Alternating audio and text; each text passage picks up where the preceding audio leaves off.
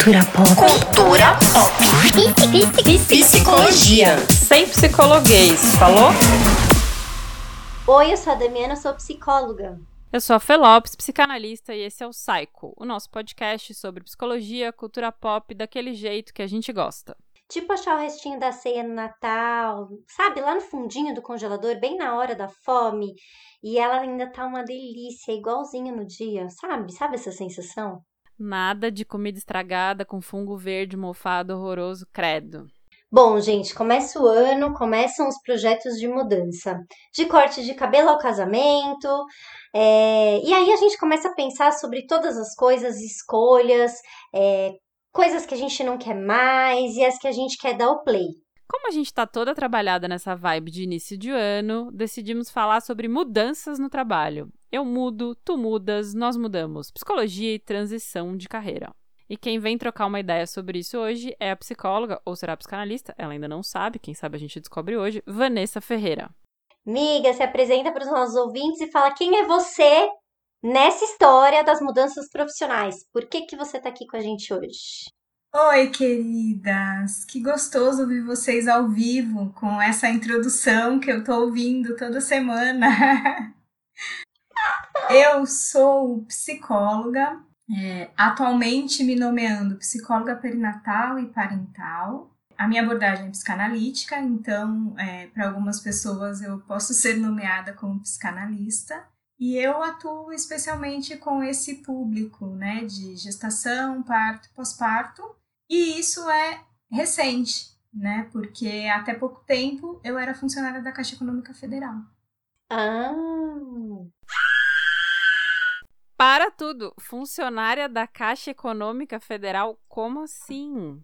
Conta essa parada aí. Por 12 longos anos. Entrei para sair e demorou um pouco, né? Mas saí.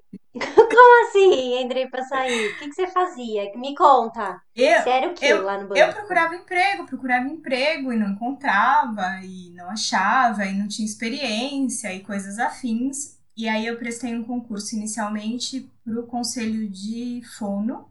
Eu trabalhei um tempinho no Conselho de Fono, mas eu tinha prestado um concurso para a Caixa Econômica nessa época eu procurava muito emprego e tal. E aí eu tinha passado. E aí passaram uns dois anos de validade do concurso, de mais dois anos, né? Então foi do terceiro para o quarto ano da validade do concurso. Aí me chamaram. Eu estava trabalhando no conselho de fono, e aí eu fui. Eu já tinha começado a faculdade de psicologia, mas tinha contas para pagar, um salário bom e tal. E eu fui e falei: quando eu terminar a faculdade, eu presto um concurso na área de psico, e aí eu saio. É, e aí demorou um tanto, né? Prestei concurso e estava em algumas, em algumas, é, alguns trabalhos que estavam interessantes no banco também. E aí ia ficando, eu passei no concurso da Fundação Casa e aí não fui, fui, fui prestando concurso, porque eu acreditava que eu só podia sair do banco se eu fosse ser funcionária pública, né? É, não foi bem, as coisas não foram bem assim. Que louco isso, né? Quando você foi pra Caixa, Van, quando você fez o concurso ou pra Fono ou pra Caixa, é, você estava recém saída da escola? Como é que foi essa transição, assim? Que, tipo, o que que rolou? Porque o que você está contando é que a faculdade veio depois que você já estava trabalhando, né? É, a faculdade veio tarde, vamos dizer assim, né? Eu comecei a faculdade com 27 anos porque eu saí do ensino médio, aí fui procurar emprego e tinha as questões de, de ter experiência e coisas do tipo. E aí eu fui é, prestar os concursos para ter uma grana para poder fazer a faculdade, né? É, coincidentemente, a gente também, né, fez uma transição de carreira. Sim, a gente também tem uma história não linear na psicologia, né? Eu acho que é mais até do que uma transição de carreira, acho que é uma história não linear. Eu acho que eu sou a formada mais velha aqui. ah, idosa.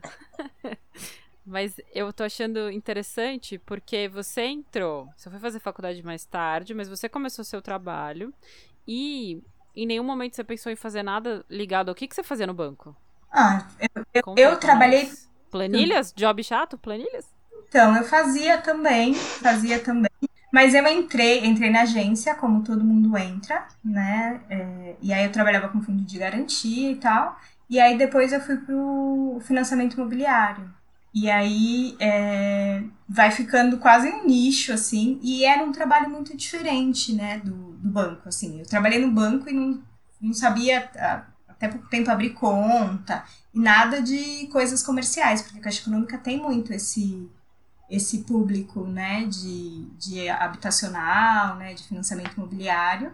E aí eu fui, fiquei trabalhando um tempo na agência, ainda com financiamento imobiliário, e aí eu fui chamada para trabalhar num departamento é, específico com financiamento imobiliário. E, e quando eu fui para lá, eu comecei, é, a gente fazia muitas audiências de conciliação para negociar aqueles contratos antigos e tal. E aí eu fui chamada para esse departamento que a gente é, fazia atendimento aos advogados da Caixa. Então a gente é, falava sobre os financiamentos. Então, na verdade, a gente lia os financiamentos para os advogados. Aí eu estudava, né, um pouco de tabela price, saque. Então, mas e por que você não foi fazer economia, administração, direito? Nem sei mais que coisa que trabalha no banco. Por que, por que, que veio a psicologia no meio do caminho? Então, quando eu. Tipo, vou fazer psico. Quando eu entrei na caixa, eu já fazia psico, na verdade. Ah. É, na, quase todos os trabalhos foram um pouco para bancar a psicologia, de alguma forma. Hum, você já queria fazer desde que você saiu do colégio, então? É, quando eu saí do ensino médio, eu queria. Aí depois eu relutei um pouco, não sabia muito bem o que fazer. E aí eu fui fazer um curso de floral. Eu sou terapeuta floral. Ai, que maravilhosa, amiga! Como que você nunca me deu um floral? Como assim? Por que será, né, Dami? Porque eu sou muito melhor psicóloga do que terapeuta floral. Nada contra terapeuta floral. A gente queria deixar isso claro. Tem até alguma irmã que é, mas é isso aí. Não, eu, e eu e adorava. ama, né? Eu, eu usei, eu usa. usei floral, assim, é, mas eu não, não sabia muito bem o que fazer, né? Assim, eu fiz o curso, porque essa coisa de autoconhecimento e.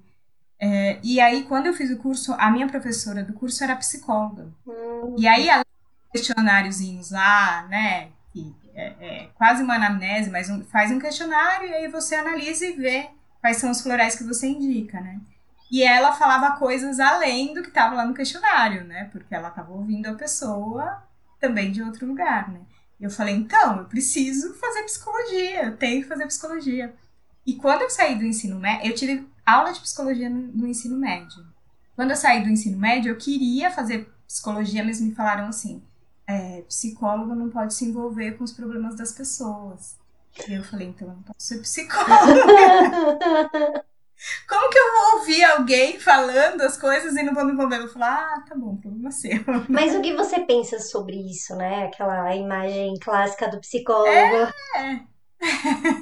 É, a gente não pode resolver o problema das pessoas, mas a gente se envolve, obviamente. Já falamos isso, episódio 1, pra quem não É. sabe. A gente Sim. não pode, a gente nem conseguiria, né? Porque a gente não tá vivendo a vida da pessoa, né? Então, se a gente for resolver o problema da Exato. pessoa de acordo com alguma coisa que faz sentido pra gente, a gente estaria resolvendo um problema que talvez acontecesse na nossa vida do nosso jeito. Ou seja, não estaria ajudando ninguém. E nem a gente mesmo, porque o problema não seria nosso, seria da pessoa. Não, e aí a gente ia ser amigo e não ia ser terapeuta, e talvez a gente fosse chato no Porque amigo de verdade, vocês não concordam? Resolvendo do jeito. Que amigo de- do- e Resolvendo do jeito que a gente acha que tem que ser resolvido. Não, E amiga é aquilo, né, cara? Vocês têm amiga psicóloga que tenta analisar os negócios que vocês falam?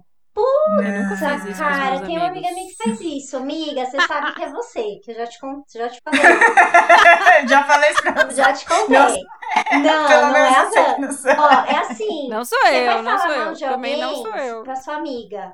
Ai, amiga, não sei o quê. Briguei com o Vini. Aí vou lá falar com a minha amiga. Puta, tretei com o Vini, quebrei uma pau. Ela, ai, mas você precisa. Vamos então pensar. Que lugar você estava ocupando nessa discussão? Amiga! Você tem que falar assim. Ele é um filho da puta mesmo. Você tem toda a razão. Isso que é ser amiga, cara. Amigos, amigos, psicologia à parte, é, né? Dan? pô. Olha, esse é um tema do Psycho. A gente quer fazer esse tema 2021. Aliás, estamos gravando em 2020 ainda. Vocês vão ouvir esse pro- programa em janeiro. Mas esse é um tema que a gente quer fazer no ano que vem. Amigos, amigos, psicoterapia à parte, exatamente. Deve ser muito chato ter amigo psicólogo. Eu sou chata. Tomara que não Mentira, seja, deve né? ser Porque os muito chata, cara. ouvindo. Sou, eu sei que eu sou chata, mas é isso, né? A gente é terapeuta enquanto a gente tá lá e para quem deu o passaporte aí de que você pode ser terapeuta. Mas eu queria pegar um gancho aí do que a Dami tinha falado. A gente pensou em trazer esse tema das mudanças, um por isso, né? Porque o início do ano é aquele momento que você pega lá seu caderninho e fala: Este ano, ainda mais depois do que a gente passou em 2020, ainda estamos passando no caso, e provavelmente vamos passar no primeiro semestre de 2021. Uhum. É, o que, que você vai querer fazer de diferente? Ou, sei lá, o que, que você quer mudar aí na sua vida? É um clássico fazer essa listinha. Normalmente essa listinha é muito maior do que cabe num ano. É, mas a Dami falou uma coisa que acho que foi por isso que a gente pensou em trazer esse tema, que é o fato de que todas nós três aqui não temos uma trajetória linear na, na psicologia, né? É, e aí acho que seria interessante, Dami, eu já falei isso no episódio do Marcos, mas eu posso falar de novo, mas você contar por que, que você saiu do turismo e como é que você foi pro turismo e saiu do turismo para psico. Quando eu tinha 18 anos, eu queria fazer facu... eu precisava fazer faculdade. Na verdade, quando eu tinha 18 anos, eu queria vender, co... vender coco em Itacaré. E aí o meu pai falou assim para mim: "Tá bom, mas antes você faz uma faculdade, porque se você for presa, você tem uma cela especial. Aí eu, tá bom, pai, vou fazer o que faculdade? Ele falou, não sei, faz o que você quiser, mas vai fazer alguma faculdade. Eu não quero vender coco. Ele, e depois da faculdade você vai, você vende o que você quiser. Aí, como eu gostava de viajar, no episódio 1 vocês sabem que eu gostava de avião. Né, que eu ia lá para o aeroporto de Congonhas ver os de, de Guarulhos ver os aviões pousarem e decolarem no McDonald's. É, eu fui fazer turismo, que estava muito famoso na época, tanto é que o meu marido também fez turismo, e, e, a gente tem praticamente a mesma idade. Então a primeira formação dele também é turismo, porque naquela época, tipo, todo mundo de 18 anos fazia turismo. Todo mundo tava saindo do colégio e fazia turismo, que era a profissão do milênio. Tinha muita gente na minha turma que foi fazer turismo também. Acho que a gente tem mais ou menos a mesma idade, né? Tinha muita gente na minha turma de escola que foi fazer turismo. Mas vamos fazer um pause. pause. É aqui que a gente entende a Amy Winehouse, como diria o Emicida. Cara, é um puta privilégio sair da escola e fazer faculdade, né? Porque ouvindo a van, eu fiquei pensando nisso. Quem pode sair da escola e ir direto para uma faculdade? Sobretudo uma faculdade particular. Né? Porque eu não me lembro se turismo tinha. Tinha, mas eu não passava época, na tipo, USP, né? 2000, Porque né? É, naquela época, 18 anos, era tipo tão concorrida quanto medicina, porque todo mundo queria fazer turismo. Então na USP tava tipo top das tops das faculdades. E mesmo que fosse, tipo, uma outra, talvez eu não entrasse, porque eu nunca fui boa nessas coisas de prova. Eu sempre fui uma aluna mediana, nunca fui uma aluna, tipo, de USP, assim, sabe? É, que eu não sei se o que significa isso, mas eu não me sentia capaz de entrar numa USP. E aí, nisso, ok, concordo plenamente. Foi. E aí eu entrei na faculdade, logo que eu entrei na faculdade, eu escolhi turismo por conta disso, porque eu queria trabalhar com, com viagem, com avião, eu gostava disso. E aí eu tive uma primeira aula no primeiro ano que foi psicologia do turismo e hotelaria, que foi com um professor chamado Fernando Brasil. Ele falava de como a gente tinha que ouvir as pessoas entender como era a relação das pessoas naquele momento da viagem, que alguma coisa poderia acontecer é, errado, e aí o que, que elas poderiam mostrar pra gente, como que a gente responderia a isso, como que a gente lidaria com as situações. E, cara, eu me apaixonei pelo negócio. Ele deu, eu lembro, uns, umas coisas de id, umas psicanálise, assim, bem básicas. Mas, cara, eu falei, cara, que coisa maravilhosa, que que é isso? Eu quero estudar isso, não sei o quê. Só que aí, a minha família tem uma mania que, assim, que hoje eu nunca faria isso com a minha filha, mas pai e mãe, entendo vocês, um abraço, vocês são ótimos. Que é, o que você começa, você tem que terminar. Então, eu terminei turismo. Caraca! É, isso. Desde o primeiro ano você já sabia que você não, queria? Tudo bem que eu entrei na TAM, então eu achava que tinha alguma coisa a ver, mas assim, depois eu fui vendo que não, que eu queria fazer psicologia mesmo. E aí terminou o turismo, me formei, e aí nessa época. Eu, na verdade, eu acho que no, logo que eu entrei na TAM, eu já comecei a pagar a faculdade, aí terminei o turismo, e aí eu falei, bom, agora eu quero fazer psicologia como eu não tinha grana para pagar uma PUC, uma Mackenzie da vida, eu fiz numa faculdade que hoje chama Anguera, mas na época era Uniban, que era onde eu podia pagar. E, cara, foi muito, muito maravilhoso. Eu tinha professores incríveis. E aí eu me encontrei, falei, cara, eu quero trabalhar com isso até o fim da minha vida. E é, foi isso. Se você pensar, nem foi não, nem foi tão não linear assim, né? Porque desde o primeiro ano você já meio sabia que você queria ir para psico, né? Sim, mas aí, Fê, o que que aconteceu? Quando terminei a faculdade, no terceiro ano a gente foi morar na Irlanda, então a gente ficou um ano morando lá. Aí eu voltei, retomei numa outra faculdade, mas aí não consegui bancar muito cara. E aí eu voltei para Anhanguera de novo, para que eu conseguia pagar para eu conseguir me formar, é, no Uniban, né, na verdade. E aí eu comecei a trabalhar numa ONG. E, e, a, e aí, depois da ONG, eu na, me formei, comecei a trabalhar com psicologia, só que aí engravidei e perdi o bebê. A minha psicóloga foi muito difícil, uma pessoa muito ruim comigo naquele momento, e aí eu me afastei. E aí eu fui pra ONG. Ah. Foi aí que teve uma a ruptura. A ONG já era psico, né? Que não era clínica, mas já clínico estrito senso, consultório, mas já era psico, né?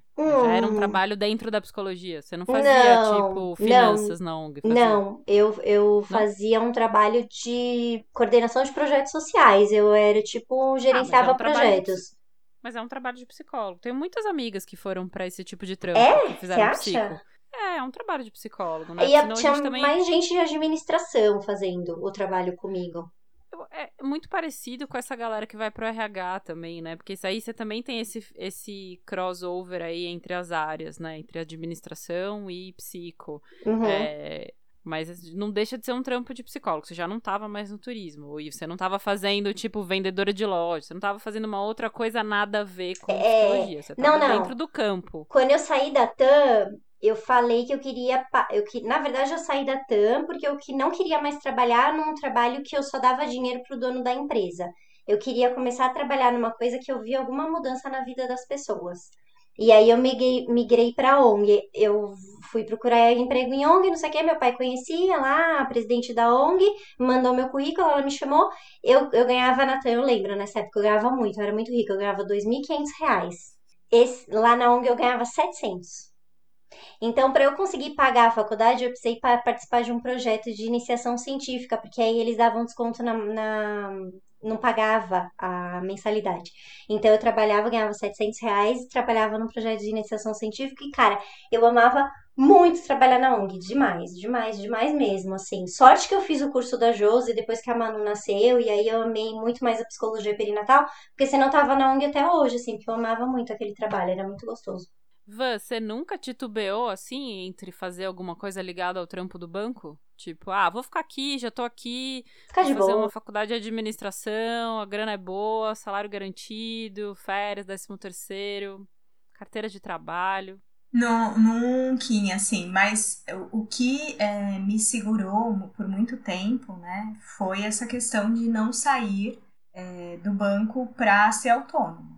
Eu, eu, Saquei. eu queria sair para ser psicólogo em algum lugar, mas não por minha conta e risco. Você nunca pensou em ser psicóloga no banco? Tipo, vou arranjar aqui um trampo no RH do banco. Então, é, tinha concurso específico antes de eu entrar para psicólogo, como tem para advogado, por exemplo, mas não tem Uhum. mais, né? Se eles precisam Ah, não? fazer, não, se eles precisam fazer, é, eles precisam, né, fazer os, os testes admissionais, assim, eles contratam terceiros, então não tem mais. É, o RH também não, não- tem muito, e também não era muito o que eu queria, mas eu acho que é um pouco do que a Dami diz, assim, né, de... Pra mim, assim, desde a primeira aula que eu tive de psicanálise, eu falei, é por isso que eu vim fazer psicologia. Gente. Porque eu queria é, clinicar. Eu, eu, é só o que eu quero na minha vida, assim. Então, nada ali cabia, sabe? É, as coisas que eu fui prestando, né? Os concursos que eu fui prestando, era o que eu imaginei que eu pudesse atuar melhor dessa forma e ter um consultório, imagino, também, né? É, porque quando eu saí da faculdade, eu trabalhava no banco e atendia no consultório. Então, quando você saiu da faculdade, você já deu play no projeto consultório, nesse esquema, trampo no banco, umas horas, saio do banco, vou pro consultório, fico lá umas horas, saquei. Sim. É, Eu acho- eu era uma preta patricinha, assim, gente. Já vocês já devem ter percebido, quem ouve o Psycho desde o episódio 1, não vou nem pedir desculpa aqui. Porque Eu. É isso, né, cara? Quem com 18 anos pode fazer faculdade? Ponto 1. Um. Então eu saí da escola com 17, passei na, eu prestei PUC e USP, passei na PUC. Sou do primeiro ano que teve Enem. Ai, que velha, né? Sou do primeiro ano eu que também. teve Enem. Aí o Enem, aí o Enem cagou tudo as notas de Foi? corte, porque aí subiu as notas tudo, não sei o quê.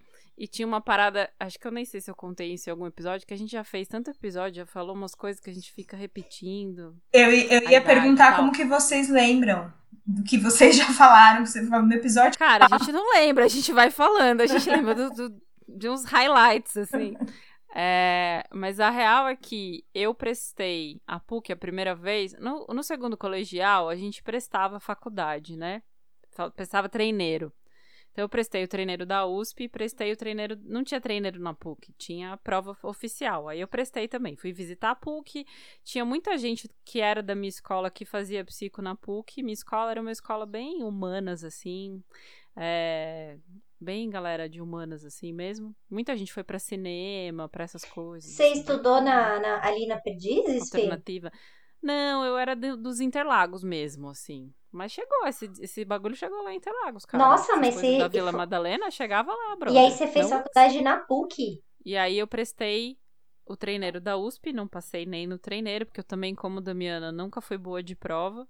Apesar de eu ser muito nerd, mas eu prova nunca foi um bagulho pra mim, assim. Tenho pânico de fazer mestrado quando penso que tenho que fazer uma prova. Por exemplo, preciso fazer terapia, já faço, só pra deixar claro. E, é, e aí a PUC eu prestei no segundo ano e passei. O que, que aconteceu? Achei que essa faculdade era ruim, porque se até eu tinha passado, ia ser ruim essa faculdade. Aí no terceiro ano eu tava na dúvida se eu queria psico mesmo. Essa certeza que vocês tinham, talvez porque vocês foram fazer mais velhas, eu tinha 17 anos, né? Eu nem sabia que era psicologia, eu nunca tinha feito terapia. Sei lá, isso que eu já contei. Eu gostava de humanas, gostava de biológicas e era isso aí. E gostava de arte, mas ainda eu não sabia que arte era profissão, assim. Não que arte era profissão, mas que eu já gostava de fotografia, mas eu sou da época que o curso de fotografia profissional, a, a faculdade de fotografia do Senac, nasceu no ano que eu me formei na escola. Então também não era uma coisa falada, assim. Aí eu, no terceiro ano, fiquei na dúvida se eu queria medicina ou se eu queria psicologia. Medicina, tem um super perfil pra medicina, adoro sangue, inclusive. É, quase desmaiei em todos os partos que eu acompanhei. Não desejo isso pra ninguém. É, e fiquei nessa dúvida. fui fazer Desmaiar, desmaiar ou parir? não, parir eu desejo. Desmaiar, acompanhar e ver a quantidade de sangue que eu vi é demais pra mim. assim. Eu, eu, no último, um dos últimos partos que eu acompanhei, eu comecei a passar mal quando foram passar o acesso na mão da pessoa, sabe? Tipo, Ah, ainda, é. ainda ia ter muito mais sangue do que aqui. Ai, que situação. Mas enfim, eu saquei que dolagem não era pra mim muito em função disso. Eu falei, não, mano, não tenho condição de ver esse mundo de sangue aí, não. Não é pra mim esse bagulho. Conta pra mim quando você vier na minha consulta. Eu não quero assistir. Mas aí eu fui fazer. Aí eu fiz o cursinho o ano todo pensando em fazer medicina. No final do ano eu decidi que era psico. Fui fazer. Prestei psico, passei na PUC, fui fazer a PUC. E diferente de vocês, eu passei os três primeiros anos pensando o que, que eu tô fazendo aqui. E a PUC tem uma parada que é. Tanto a PUC quanto a USP, eu acho que o Mackenzie não. é, apesar do Mackenzie ser uma faculdade cara, né? A PUC e a USP. A PUC, além de ser cara, tem o lance de que é integral. A USP também. Então não tem esse rolê de você trabalhar. Exatamente, não era uma opção no meu caso. Não é mesmo uma- que eu pudesse entrar. né? Né? Não é uma opção pra quem precisa trabalhar, assim. Psicologia, né? Os outros cursos, sim, mas. é, sim, não sei. Também não sei o valor dos outros cursos. Mas, enfim, isso é um viés, né? Então, boa parte das minhas amigas eram essas patricinhas que nem eu, assim mesmo.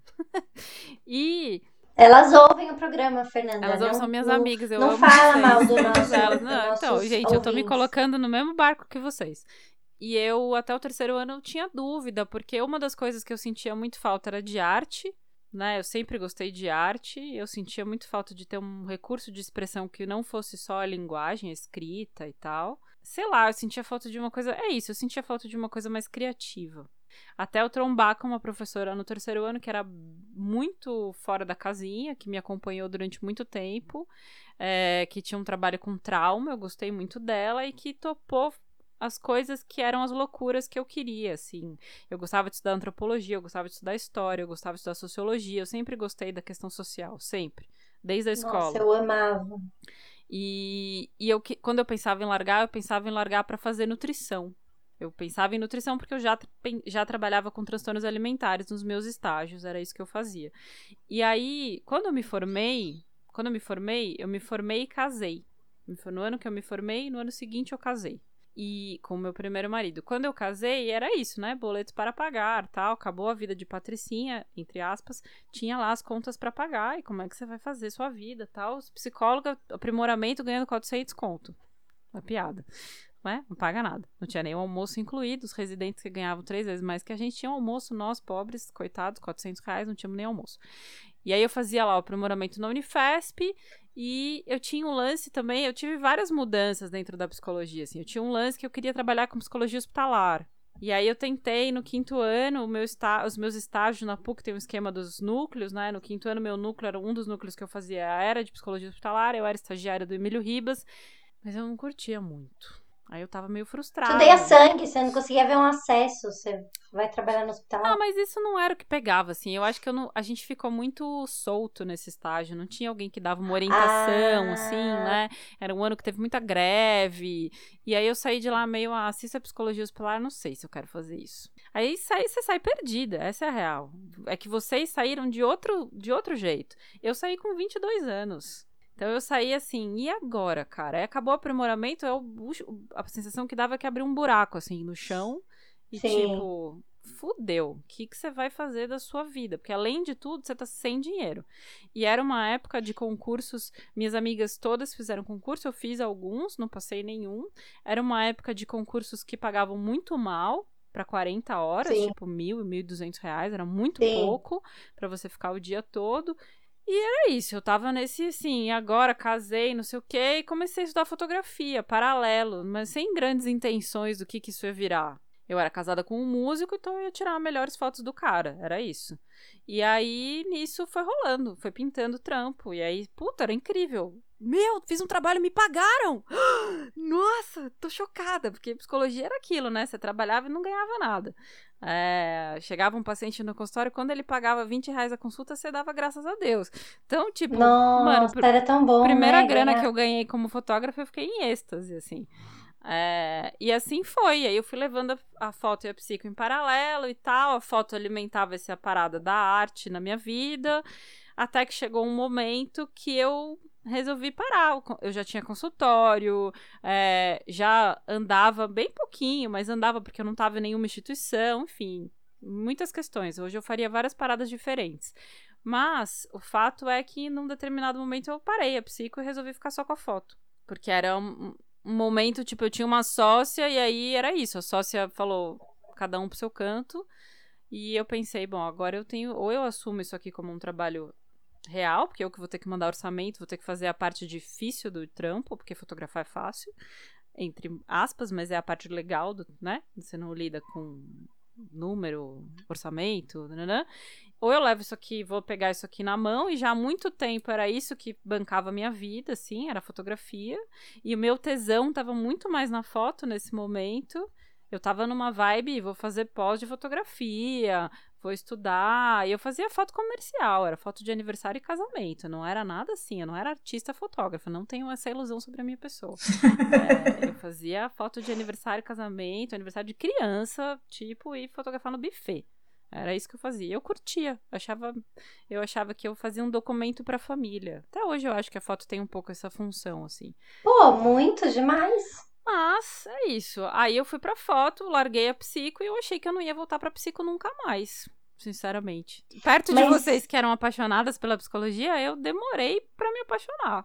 Mas isso que você falou, Fê, de sair da faculdade e ter um buraco, eu e a Van, a gente tem uma vivência juntas no mestrado, né, Van? Que a gente meio que entrou quase junta para fazer o mestrado.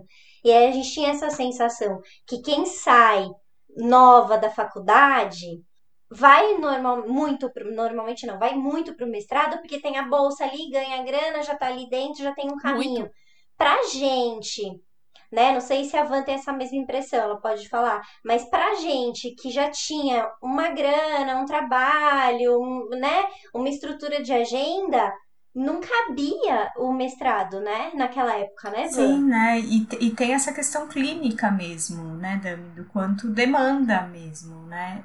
E, e, eu acho que quando a gente vai numa coisa linear mesmo, né? Sair da faculdade, você já tá no, no ambiente, né? Quando você sai, é por isso que eu fiquei tanto tempo no banco, né? Porque se eu, se, e, e, e eu sei, assim, que um tanto da minha clínica funcional hoje é porque eu não estou lá. Porque enquanto eu conciliava, era isso, eu atendia plano de saúde e recebia 7,50 por consulta, assim, sabe? Aí, e eu acho que o tanto de vocês, eu acho que o tanto de vocês duas terem passado por uma experiência já de trabalho, de se pagar, é, tá em outra área e tal, e já saber que era isso que vocês queriam, faz uma entrada na psicologia diferente de mim, que era uma criança com 17 anos, entrando na faculdade, entendeu? Vivendo living la vida louca, período integral, festa, balada. É, a faculdade era um detalhe. Durante o primeiro ano, pelo menos, a faculdade era: ah, nossa, você vai pra PUC? É mesmo, eu vou. E aí você sai, é um buraco. Muitos amigos foram pro mestrado, os que não foram pro aprimoramento. O aprimoramento era um caminho bastante comum, com bolsa ou sem, a grande maioria com bolsa, e a bolsa era isso. Então, quase todos os meus amigos foram para aprimoramento, os que não foram, foram pro mestrado. Na minha turma, RH era prostituição, era muito mal visto. É, depois de alguns anos eu soube que teve uma mudança, assim, mudaram os professores e as pessoas começaram a se interessar mais por essa área. E é isso, né? Era um perfil de uma galera que podia fazer essas coisas, entendeu? Então, que podia ganhar 400 conto durante um ano e que era isso. É, mas assim, na minha faculdade, pelo menos, e na Davan, eu acho que também o RH era uma boa opção porque pagava total, muito bem as contas. Total, porque você conseguia se inserir na psicologia e ter salário, né? Não dá para clinicar sem, sem ter CRP, né?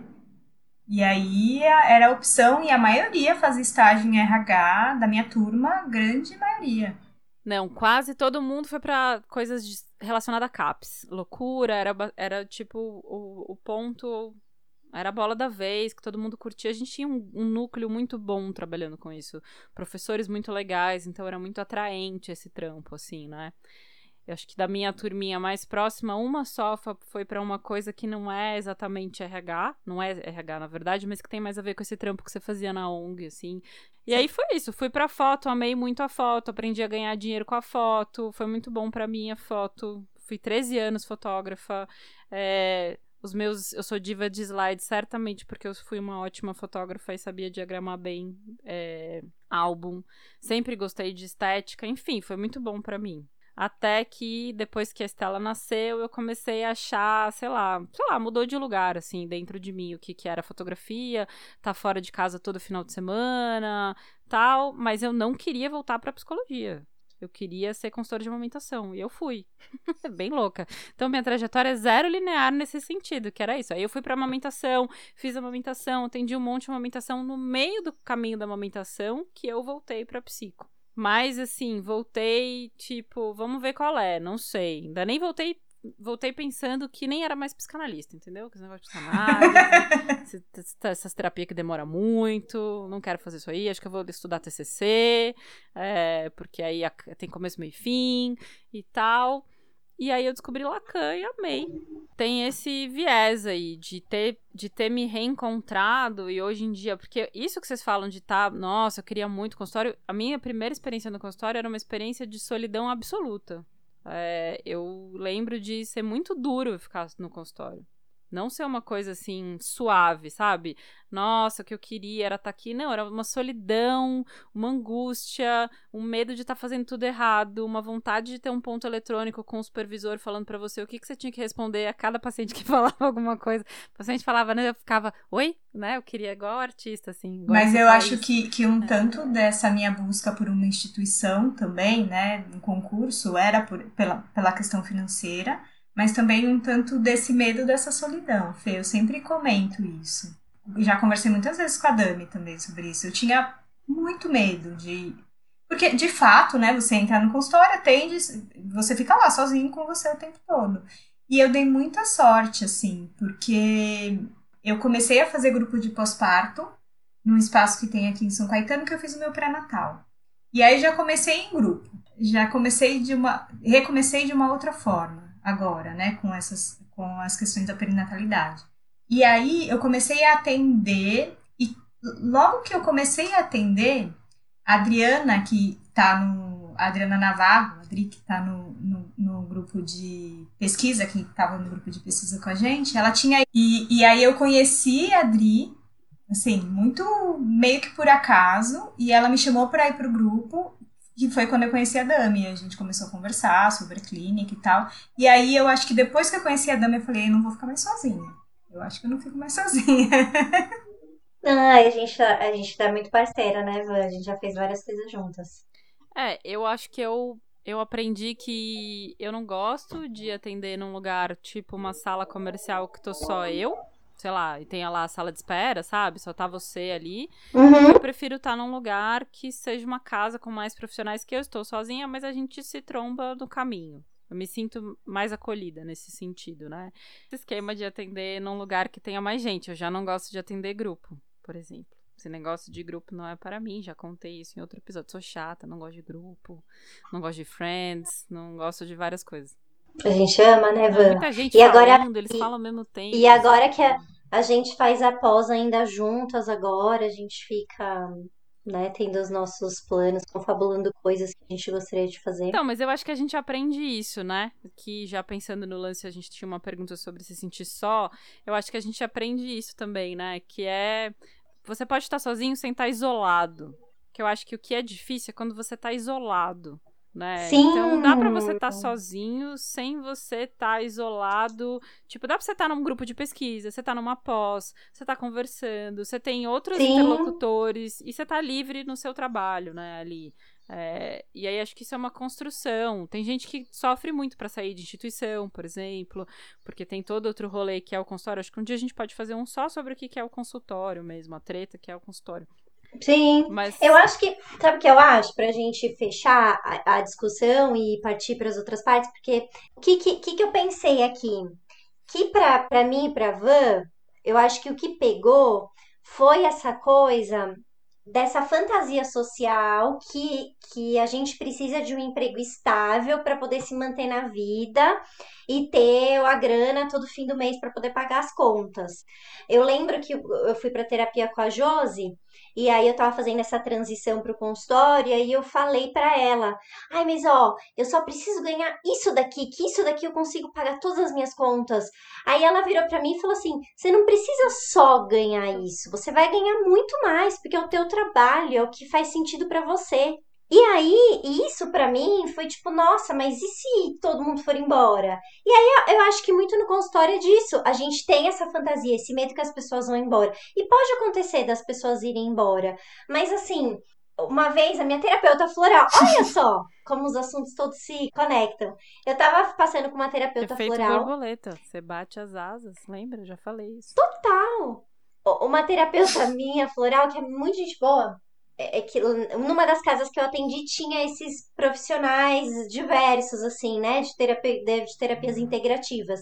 E aí ela tava lá um dia, eu passei com ela e depois passei várias outras vezes. Ela falou assim pra mim: beleza, se todo mundo for embora, tem alguma outra coisa no mundo que você queira fazer mais do que isso? Aí eu falei, não. Ela falou, então, você vai ter que testar, porque nada mais vai ser suficiente pra você enquanto você não testar fazer isso. Mas eu acho que essa coisa da estabilidade financeira é uma questão, né? Porque a gente sabe, ainda mais a Van, que trabalha na Caixa Econômica Federal, não consigo encontrar um trabalho mais. Concursada. Concurs... Exato. E aí tem um recorte de classe, né, Van? Porque existe um recorte de classe, eu vejo muito isso entre alguns amigos, que é o lance do concurso, sobretudo para quem é, às vezes é a primeira geração que tem graduação na família, ou se não é, é a primeira geração que tem um concurso, é, é um lugar muito valorizado, né? O lance do concurso. Esse receio do ser autônomo, eu sempre fui autônoma, mas eu também não posso dizer que isso também não é um privilégio ter sido autônoma desde sempre.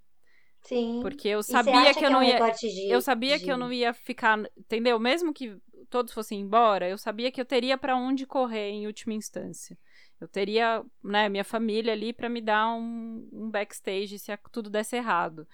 É, eu acho que é o lance do, do trabalho fixo, para além de ser uma questão do imaginário social, a gente tem um fato de que, de, né, mano, pra grande maioria da população, você ter 12 salários, 13 terceiro, férias, tal, é muito importante. Não é à toa que a gente briga para manter os direitos trabalhistas, né, cara? Porque vida de autônomo não é moleza. Faz muito sentido o que você fala, Fê. Porque, assim, é, eu tirei minha carteira de trabalho logo, logo que eu saí da escola, assim, do ensino médio. Também. E para os meus pais, seria ótimo eu conseguir um emprego. Ponto. Fazer faculdade, imagina. Foi um, algo muito além do que eu poderia. Total, assim. Eu tenho parentes, por exemplo, de, que disseram, quando eu dizia que eu queria fazer psicologia, ah, vai fazer uma faculdade mais barata, vai, né? Você quer fazer faculdade? Vai fazer uma faculdade mais barata e tal. Eu queria fazer psicologia, eu ia fazer psicologia. E aí tive alguns empregos nesse meio do caminho, mas eu é, falei assim, eu não vou conseguir pagar a faculdade de psicologia. Não vou conseguir pagar a faculdade de psicologia, eu vou fazer um cursinho. Lá eu, com 26 anos, fui fazer cursinho. E estudei, estudei, estudei, estudei, estudei. E, e aí eu acho que eu tive um tanto de privilégio né, nesse percurso, porque eu não trabalhei nesse período, mas também não comprava nada, não gastava nada, não fazia nada, só fazia o cursinho. E aí é, é outra. Aí é a história triste, né? eu, eu passei na Unesp, em Assis, é, e aí eu fui, eu falei pra minha mãe, eu vou lá, vou ver como é que é, vou ver se eu consigo, sei lá, fazer alguma coisa para ganhar dinheiro e fazer a faculdade, né, e tal. E aí eu voltei de lá e falei, não vai rolar, né? Como que eu me banco sozinha, sem trabalhar, um curso vespertino, tarde e noite, assim, inviável total. E aí foi no primeiro ano de ProUni. Ah. Eu fiz a minha faculdade pelo ProUni. Cara, até me arrepia isso, porque eu tava lembrando da Lia Weiner falando sobre branquitude, né? É, e uma das coisas que ela fala é que os filhos dela estudam na escola de aplicação lá em Floripa. E que essa escola de aplicação é gratuita, né? A escola de aplicação e tal. É uma. Acho que é creche, sei lá. Então, esse colégio de aplicação, ele também tá num horário, ele não é integral, não tem refeição inclusa. E essa escola tem mais branco do que quase as escolas da região e fica numa região onde tem muitos negros em Florianópolis, conforme ela diz, acho que fica numa comunidade e tal. Por que que não tem gente preta, né? Porque é isso, as, a, as condições que, que se oferece para que as pessoas estudem lá não permitem que essas pessoas estudem. Pensando que a grande, grande parte da população negra está na população de classe baixa, né? É, é a mesma coisa que a gente vai pensar nas faculdades públicas, né? Quando você pensa num curso que é integral, porque o vespertino é isso, né? É um integral, Sim. tarde e noite. Cara, você já ceifou um recorte de classe. A faculdade é, é, pública, porém, para estar lá, você tem que ter dinheiro. Entendeu? Porque Sim. você não vai poder trabalhar enquanto você tá lá. Ou se você puder trabalhar, você vai arranjar um trampinho que vai te pagar muito pouco, que não é suficiente para você se sustentar. Não vai pagar o aluguel. É, não vai pagar o aluguel. Mesmo que você esteja numa, Nem esteja numa comida. república, você não paga comida, enfim. Não, não é que não tenha jeitos. Eu acho que jeitos você até é capaz que você dê conta, fazer financiamento, enfim, tem outras estratégias. Mas isso faz um recorte, né? Porque quando a gente diz, bom, tem um monte de. Oh. Tem faculdade pública? Tem, cara, mas o psicologia nas universidades públicas que a gente tem é um curso para quem pode não trabalhar durante cinco anos. Né? Pra, assim, o meu irmão, estar, o meu irmão não fez psicologia. Posso estar sendo exagerada, ele fez, mas eu. Ele fez veterinária. E ele fez uma universidade pública fora de São Paulo. Ele não trabalhou nos primeiros sete anos, porque ele fez cinco anos de faculdade e os outros dois anos foi aprimoramento, que não recebia nada. E aí sim, quando ele entrou no mestrado, ele começou a receber dinheiro. Por isso que muita é gente vai para o mestrado, né? Porque o mestrado também tem uma bolsa, é a sua primeira oportunidade de ganhar uma grana. Eu fui para uma iniciação científica que me deu 300 conto, levei todo mundo para jantar no restaurante. Só excluí bebida alcoólica porque não ia dar para pagar. é, mas era isso, eram as, as coisas que você conseguia grana. Era uma iniciação científica, era é, uhum. Sei lá, não tinha estágio pago que desse. A galera ia pro tarde e noite para conseguir fazer esses estágios de RH na parte da manhã, mas que também zoava muito, né? Porque você tinha uma carga de leitura brutal. E aí, como é que você fazia Sim. os trabalhos? Enfim, eu acho que isso, sim, arrepia, porque é isso, né? Que foda não poder fazer a Unesp numa situação em que é isso. Cara, não dá, você precisa trabalhar, é integral, o que, que você faz? Você vai fazer a faculdade que é possível. E aí a gente retoma algo que Dami já falou, eu acho, sobre o lance das universidades e como a gente tem um preconceito com as universidades, né? Com o fulano que fez a PUC, o fulano que fez a Uniban, o fulano que fez a Anhanguera. Então eu já nem vejo o, o currículo do, da currículo. galera da Anhanguera, só vou direto pra galera da PUC que, vamos falar, posso dizer de carteirinha, provavelmente tem bem menos experiência com a vida real do que quem tá na Uniban. Mas é, eu, eu já eu já fiquei muito magoada, eu acho, por conta dessa história, sabe? Porque foi uma batalha mesmo, né? E você não Sim. poder concretizar isso, e foi muito bom, né, ter tido é, a oportunidade de fazer a, a faculdade por conta do ProUni. A minha faculdade foi muito boa para mim. Cada vez mais, né? Eu, eu tô formada há 10, quase 11 anos. Quanto mais passa o tempo, mais eu vou me dando conta do quanto ela foi boa, assim. Em algum momento eu fiquei muito chateada, porque é, eu fiz São Marcos e teve umas questões é, financeiras na instituição e a faculdade fechou, né? Gente, e agora? Como eu vou ser uma faculdade, uma psicóloga de uma faculdade que não existe, né? E tal. Mas tudo que eu aprendi tá aqui, né? Professores que, que, que fizeram o meu percurso profissional, né, estão aqui, estão comigo. Nada se perdeu. As duas faculdades que eu fiz foram compradas pela Anhanguera. A Anhanguera está comprando todo mundo, né? Então, a, a, do turismo era a Unibério, que agora virou a Anhanguera. A Unibério, na época, era, tipo, uma das referências no turismo. Todo mundo fazia turismo ou fazia na Unibério ou na Embi. É, é, quem não podia fazer, na, quem, não, quem não entrava na USP, né? E, a, e aí, psicologia eu fiz na Unibam, porque era ali em Osasco, perto da minha casa. E agora a Anhanguera comprou também. Na época, na Uniban, eram só professores mestres e doutores. E aí, quando a Anguera entrou, mandou todo mundo embora e colocou especialista. Isso faz muita diferença, porque é, os professores que eu tive aula, eu tive um professor que teve, é, que, que fez a, o doutorado dele, o, o orientador dele era o Laplanche, sabe? Lá é na Sorbonne. Cara, eram pessoas. Eu tinha aula de orientação vocacional com um cara que se formou na primeira turma da USP, de psicologia, ele estudou com, tipo, sabe? Então, eu aprendi muito com a minha faculdade, muito. E eu até hoje, assim, eu acompanho meus professores e eles fazem trabalhos incríveis e todos estão se dando super bem, apesar de terem sido todos dispensados no momento que a faculdade foi comprada. Nota da edição. A Croton Educacional e o Grupo Ayanguera compuseram em 2014 o maior conglomerado educacional de nível superior, hoje chamada de Cogna Educação. Em 2017, esse grupo tentou adquirir a Estácio, mas foi impedido pelo Conselho Administrativo de Defesa Econômica, o CAD, órgão antitruste para evitar a formação de um monopólio. Volta o Psycho.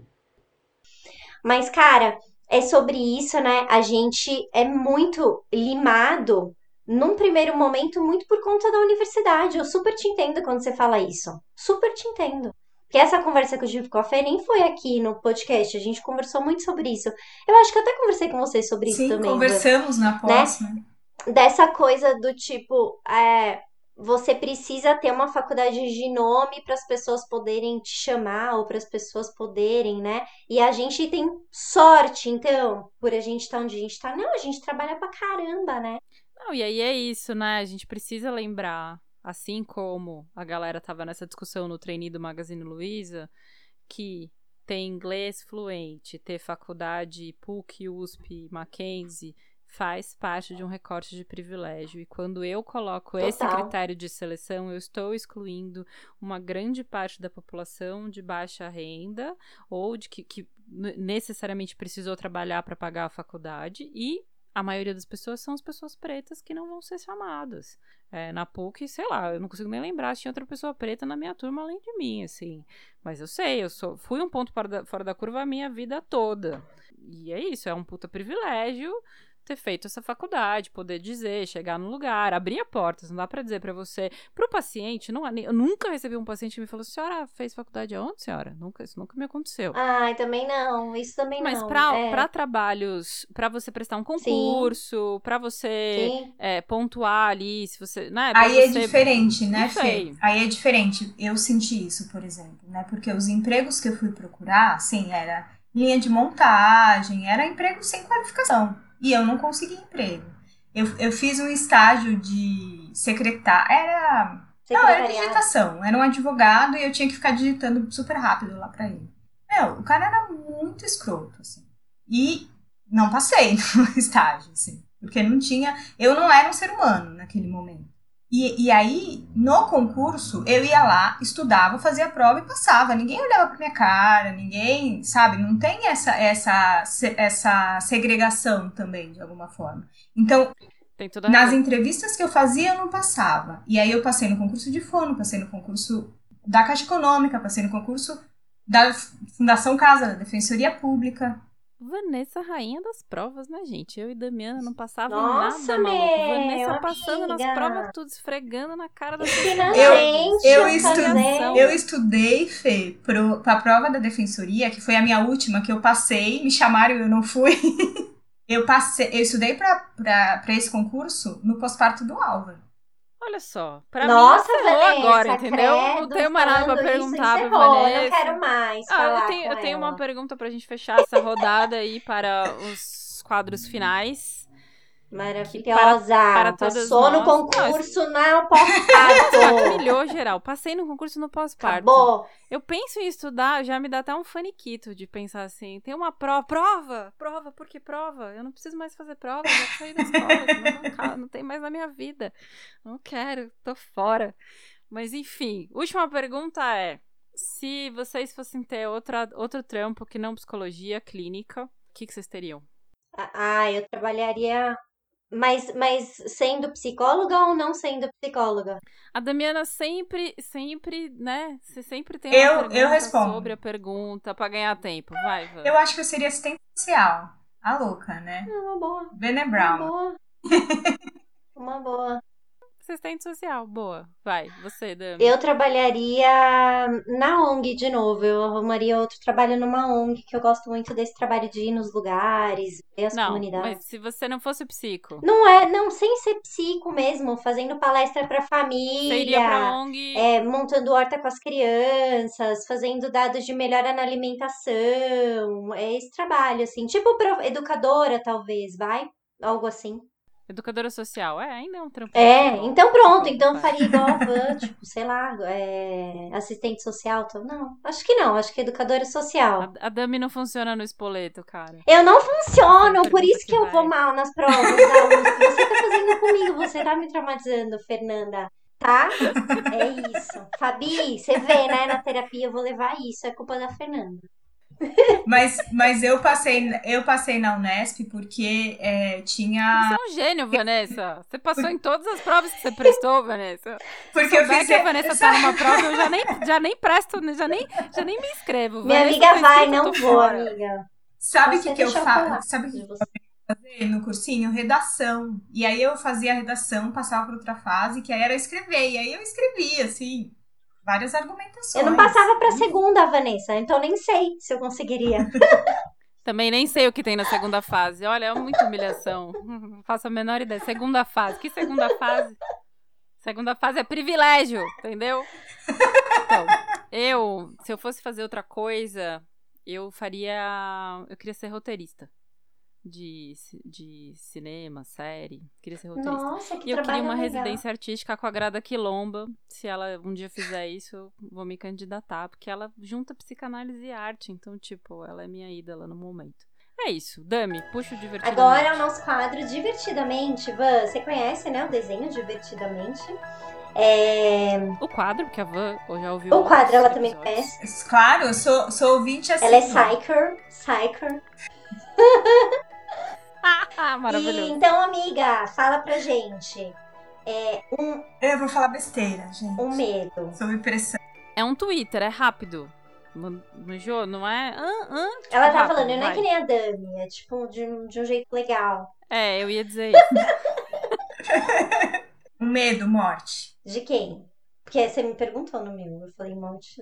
Eu sou ruim, gente, desculpa. Dos meus pais, dos meus filhos, das pessoas que eu amo. Todo mundo manda esse medo, né? Tristeza, uma tristeza. Ah, o Nesp, não. tristeza é, é a gente estar neste contexto social e político. Assim, isso é, o que tem me deixado mais triste é ver notícias, assim, é é a tristeza do momento. Tá foda. Do momento que já vem há algum tempo, né? Um nojo. Lagartixa. Ah, Eu gosto meu marido também. diz que eu tenho medo Minha de amiga. lagartixa. Eu não tenho medo. Eu É, eu tenho também. nojo. Ela tem que ficar muito longe de mim. Mu- Muito longe. Gente, Muito. mas ela é tão é, simpática. Você já olhou pra carinha? Não. Ela sorri. Damiana gosta de umas Eu adoro as paradas, coisinhas né? do nojo. Uma alegria. Ai, uma alegria. Sorriso dos meus filhos. Ai. Ah, que meiga. É um amigo imaginário. Amigo imaginário? Já teve? Eu, eu acho que eram os meus diários, meus amigos imaginários. Ai, Sabe aquele Gente, Vanessa é muito do você escrevia? muito- Sim, eu tinha também diário. Contava Ai, tudo. que lindo. Uma memória base. Ai, a minha família, assim. Os momentos que a gente tá em família, assim. Com a minha família... Não, a memória base é tipo a sua memória mais Ah, antiga. minha memória mais antiga? É. Minha memória mais antiga. Uma memória meio fabricada, assim. Não, é. É uma memória meio fabricada, assim, porque eu vi uma foto. é, eu tenho uma foto que eu tô num jardim, que é a casa da minha madrinha. E eu comia morango. Ai, ela te amou. Eu era muito pequena. Ela te- eu tinha uma plantação de morango. E eu acabava com os morangos. Eu comia os vermelhos, os quase maduros, os verdes, os brotinhos. Eu comia Ai, gente. Você era o urso grande família. de morango. Eu livro, amo gente. morango até hoje e eu acabava com os morangos. Era É, o livro do o livro é o, o urso o urso faminto, acho que é alguma coisa, não lembro exatamente o nome. Depois eu pego. É o último do divertido, uma raiva. E aí fechou divertidamente. Raiva. Raiva. Nossa, quando os meninos gritam agora nesse contexto de, de trabalhar em casa e ficar em casa o tempo inteiro com eles, eu fico muito brava com gritos. Muitos gritos. Assim. Boa. Segundo a qual a psicologia é Uma formada ciência da por mente. Psicologia, palavras, psicologia. Psicologia. Psicologia. Psico. Psico quê? Psico Vai, quê? Fê. Explica pra gente isso? o que que é. Ai, meu O Deus. que que é mesmo, Fê, que você ia falar? Eu vou explicar hoje pra vocês o que é imagina real, imaginário e simbólico. Eu espero que eu consiga explicar isso, que são os três registros do Lacan, que eu já dei um spoiler em algum episódio que a Dami falou que sempre tem, acho que é o episódio 3, que sempre tem três versões da verdade. Ah, como é que é, Dami? Aqui a pessoa conta. Aqui uma pessoa conta, que a outra pessoa conta, e uma que ninguém nunca vai saber que é a verdade mesmo. Então, esse é o real imaginário simbólico, resumindo na explicação de Damiana, que sabe tudo. Real imaginário e simbólico. Vou Vocês estão vendo, né, nesse podcast. Real tudo, gente. é aquilo. To- A realidade ela é composta por real, imaginário e simbólico, sempre, pelos três registros, tá bom? Aí, real é esse que é inapreensível, que a gente não consegue pegar, é essa verdade aí que é a verdade mesmo. Imaginário já é aquilo que eu conto sobre o que aconteceu. Então, já é tratado a partir daquilo que eu tô pensando. Então, quando a gente falou aqui, ah, sobre esse imaginário social de que precisa de um trabalho fixo, isso tá, faz parte do imaginário. E o simbólico vai ter a ver com o próprio sujeito, aquilo que tem a ver com a sua subjetividade. Acho que é isso que eu tenho para explicar no Psicoquê. Se eu errei, vocês me corrijam, vocês aí que são lacanianos.